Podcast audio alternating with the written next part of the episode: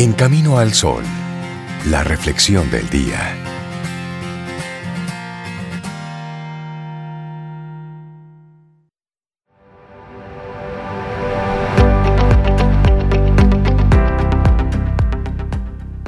Swanji dice, las palabras deben siempre detenerse ante lo que el entendimiento ignora. En dominicano, no hable si no sabe. Muy buena traducción. Sí, porque es muy bonita la frase. Tú te quedas, ¿qué fue lo que Repítele la frase, repite así como. Las palabras deben siempre detenerse ante lo que el entendimiento ignora. Si usted no sabe, diga que no. Diga no sé, listo. ¿Dónde queda tal no sé, amigo? No soy de esta zona. no sabe, no sé, no sé. Ya. El arte del malentendido. Sobre eso estaremos nosotros reflexionando. Desde comunicar erróneamente algo hasta interpretar libremente lo dicho o escrito, se produce al introducir un elemento de distorsión entre el emisor y el receptor de un mensaje, sin descontar la posible mala fe o la incompetencia de alguno de ellos o de ambos. Es decir, quien habla y quien escucha, ninguno de los dos sabe ni entiende. Nadie permanece a salvo de sufrir un ah, malentendido. Eso nos pasa a todos. Estaremos compartiendo esta reflexión que fue escrita por Fernando Trías de Bes. Y empecemos hoy con una pregunta. A ver, ¿quién no ha sido protagonista o víctima de un malentendido alguna vez? Nos ha pasado. Que levanten la mano, que tiren la primera piedra, ¿verdad? En algún momento nos ha pasado. Sí, así es. Bueno, e, esta es una anécdota que comparte la persona que escribe esta reflexión. Dice, el otro día estuve esperando a una persona durante más de una hora tras quedar en un local, en un lugar, ¿no? Ninguno pensó que en la ciudad había dos centros con la misma con el mismo nombre y el mismo nombre, el mismo nombre. Lo más increíble es que hablando desde el móvil, los dos afirmábamos estar en el sitio. Sí, yo estoy aquí, no te veo, pero al lado de la y dábamos vueltas y vueltas, ah. indicando al otro las columnas y escaparates como puntos de referencia. Tardamos 15 minutos y cuatro llamadas más en percatarnos del malentendido. Ustedes saben que a mí me pasó exactamente eso. Sí. Claro, en un restaurante, que de esos que tienen varios en el punto, no, pero yo estoy aquí en el parqueo, sí, pero yo también estoy en el parqueo, sí, pero yo no te veo. claro, yo estaba en una dirección, la otra persona estaba en otra totalmente diferente. Exactamente me pasó eso. Pequeño detalle, pequeño detalle. Así es. Bueno, mira, y los malentendidos desembocan siempre en situaciones desagradables donde todos pierden o chistosas si uno se lo toma a broma, como ese caso que no era tan relevante. El malentendido es un curioso fenómeno que tiene su origen en las disfunciones propias del acto de comunicarse, Rey Sobe. Etimológicamente, malentendido proviene de la fusión del adjetivo mal y el verbo entender, o sea, entender mal.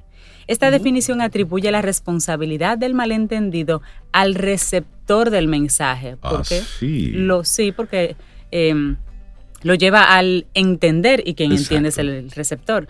Pero esto no siempre es así, pues en muchas ocasiones es el emisor quien lo propicia. Pero, ¿dónde empieza el malentendido? Una pregunta. A priori se supone que una persona que comunica algo a otra debe tener el mensaje con toda claridad. Claro, y entonces un malentendido se produce cuando se ha introducido un factor de distorsión en el acto de comunicación, que provoca entonces que el mensaje cambie, se tergiverse completamente, confunda o altere lo suficiente para provocar que el receptor entienda B cuando el emisor estaba diciendo A.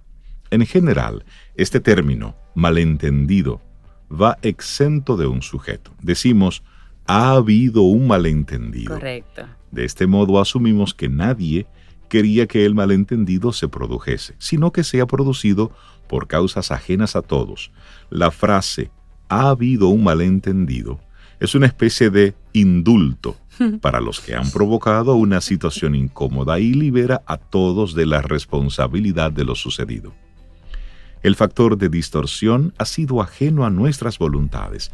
Sin embargo, igual que Freud utilizó los pequeños lapsus del inconsciente para demostrar que el origen de ciertas lagunas involuntarias estaba en conflictos psicológicos del individuo, haciendo una analogía, podríamos afirmar que ningún malentendido es del todo involuntario. Mm. Pero hablemos esto un poquitito más en detalles hoy. Claro, hay una frase, perdón imposible. Pero vamos a compartir y a desarrollar un poco esto. El malentendido más conocido es el que dio título a un libro de gramática sobre puntuación que escribió José Antonio Millán, Perdón imposible. Cuentan que a falta de unos minutos para la ejecución de un reo en la silla eléctrica, se detuvo al verdadero culpable. Se envió un telegrama a toda velocidad para detener la inminente ejecución. El juez dictó indulto, imposible, ejecución inmediata. Pero el patán que redactó el telegrama, ignorante de las más elementales reglas de puntuación, escribió indulto imposible, sin el punto, porque decía indulto, punto, imposible, ¿verdad? Él quitó el punto, entonces indulto imposible, punto, ejecución inmediata. Ese punto lo cambió todo. Este pequeño punto, exactamente, movido del lugar, constituyó un malentendido que supuso la vida al inocente. Esta historia es de ficción, pero vamos a analizarla un poco con una pregunta. ¿Se trata de un malentendido? No, no. se trata de una incompetencia. Totalmente. Muchos malentendidos no son involuntarios, sino que son producto de la voluntad del incompetente, fruto de asignar a personas funciones y responsabilidades para las que no están preparadas. Muchos de los supuestos malentendidos de la historia han provocado desde accidentes de aviación hasta hundimientos de barco.